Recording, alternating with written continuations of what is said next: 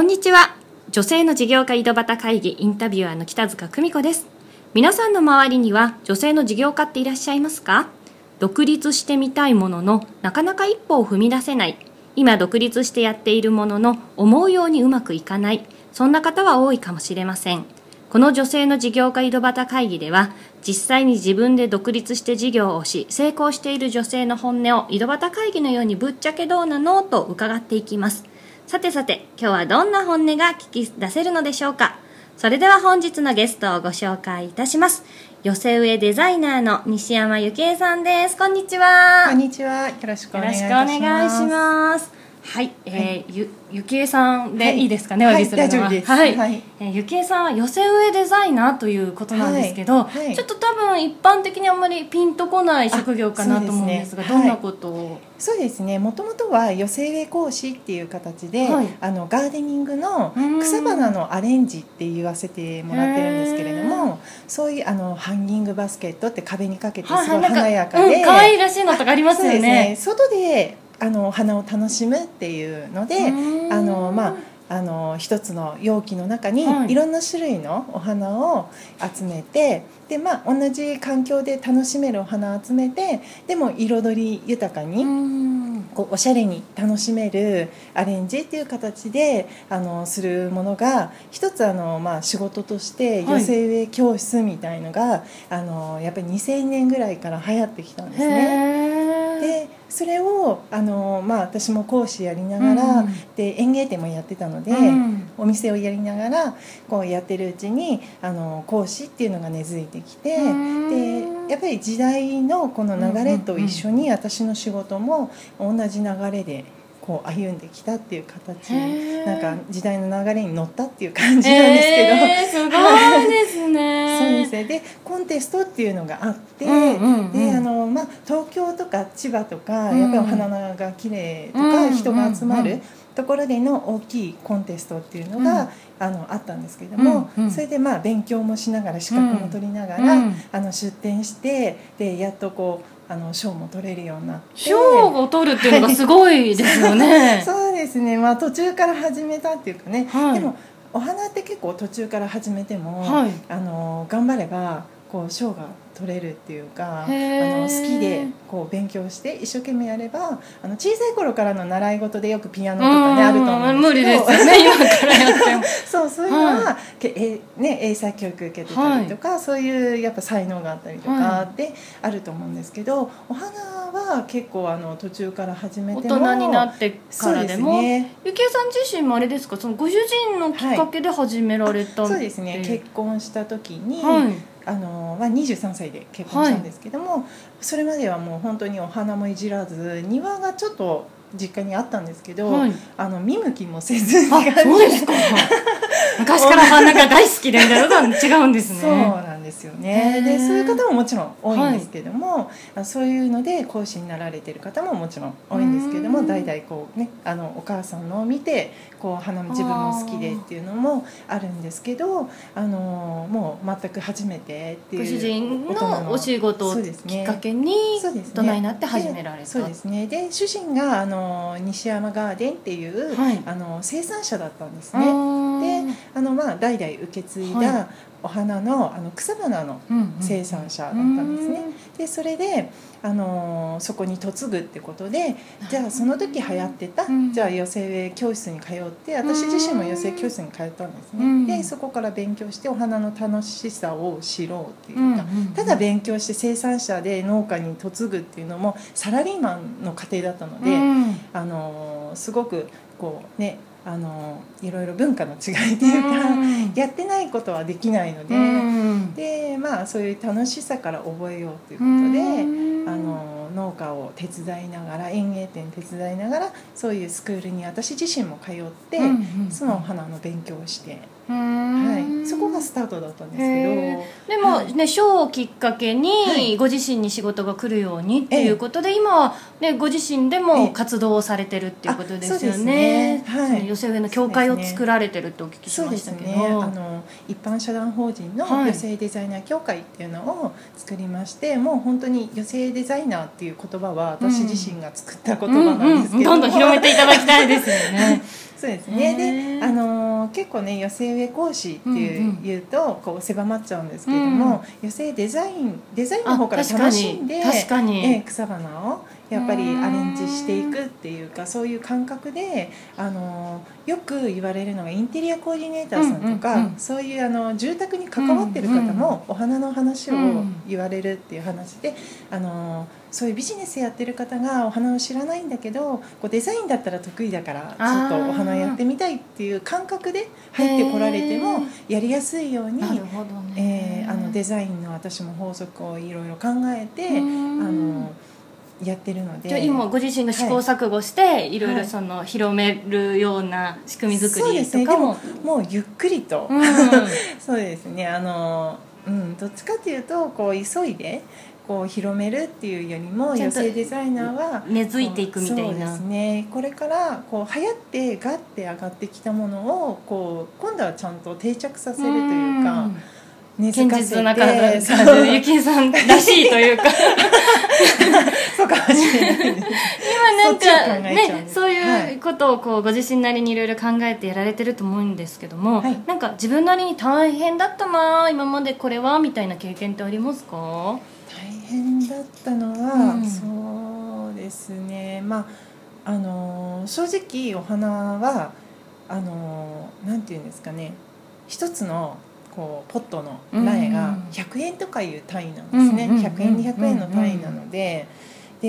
えっと、寄せ植えってなるとやっぱりあの3,000円とか5,000円とかぐらいで講習会開くんですけれども、あのプロとしてこう、通信販売でお話をこういただい請負でお話をこう来た時に、あのすごいあのありえない価格でこう卸値で卸してくださいっていうふうに言われたりとかやっぱりあの定着してないせいかなっていうのもあったので、それからちょっともうあの業者の方もお花はまあ切り花の方はプロで扱ってるんだけど草花の方は扱ってなくて、うん、そうですね。あの売値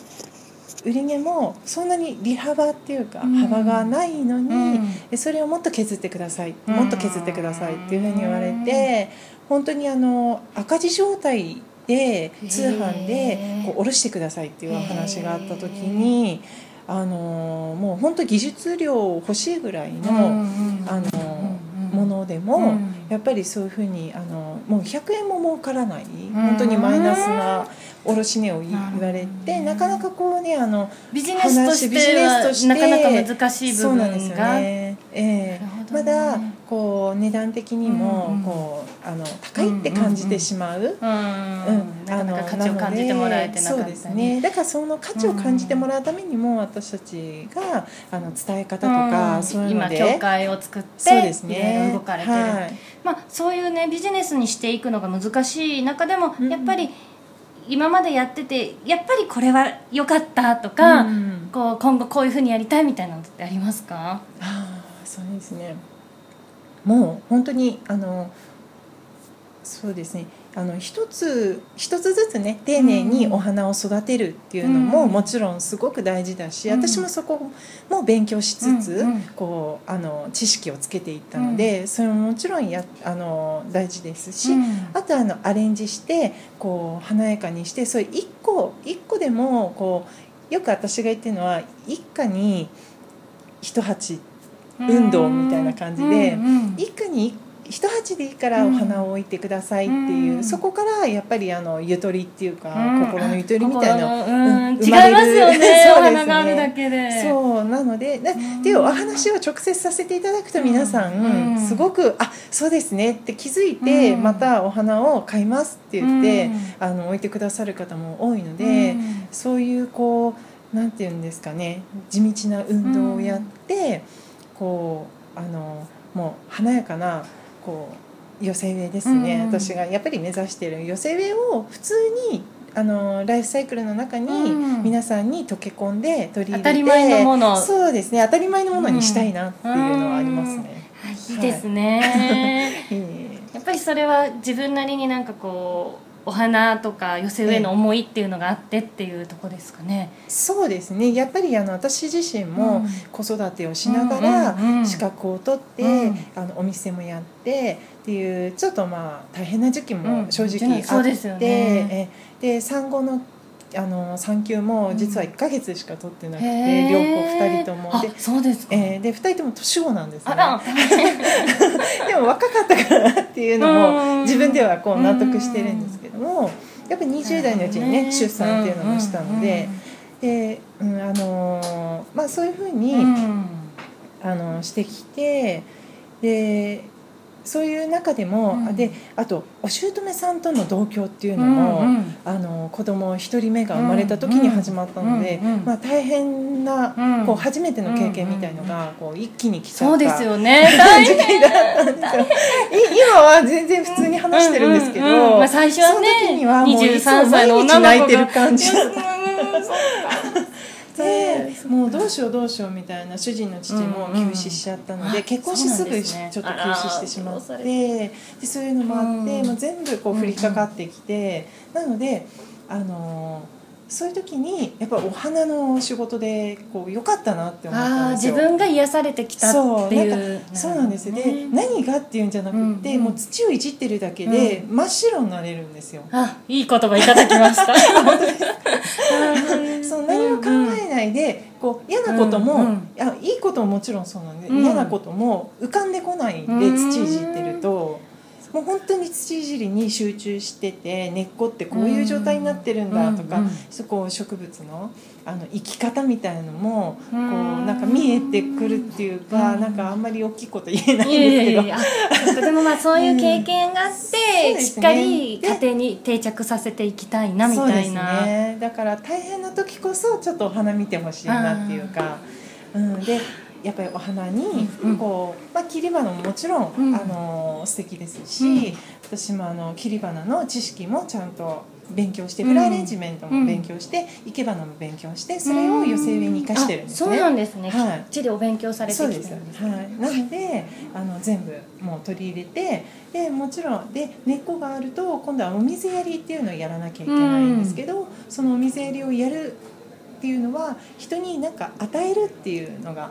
あるんですうんね。人に与えて水を与えるっていう行為が、やっぱりあのひ誰かに何かを与える愛情を与えるっていうのが、まあ、できるのかなって思ってます。ありがとうございます、それではですね、あの今こうご自身の仕事に対する思い語っていただいたんですけども、い。最後、えーこのポッドキャスト自体が今頑張ってる女性の方とか、はいこれからなんか自分でやろうと思ってる方向けに聞いていただいてるんですね。はいなのでなんかこうゆきえさんなりに、まあ、そのいろんな家庭があって今その道を進まれてると思うんですけど、い。ぶっちゃけ自分自身そういう教会も作ったりして、はい。地道だけどやってみてぶっちゃけこうだよって一言もし何かあるとしたら一言でお願いしたいんですけど。そうですね、うん。もうぶっちゃけやったもん勝ちですね。おおいい言葉いただきました。やったもんまあ勝ち、ちょっと月並みかもしれませんけうん。どやっぱりあの思いついたら行動、なるほどね。でやっぱり人ってどうしてもこうできない言い訳考えちゃうっていうのを私自身がすごいできない言い訳自分で考えてんじゃない？って自分に問いかけていつもやってるので。でそれできない言い訳だよね？って自分にこう言い聞かせて、うん。じゃあやってみなきゃ分かんないじゃない？っていうので挑戦し続けてきてる。そうですね。で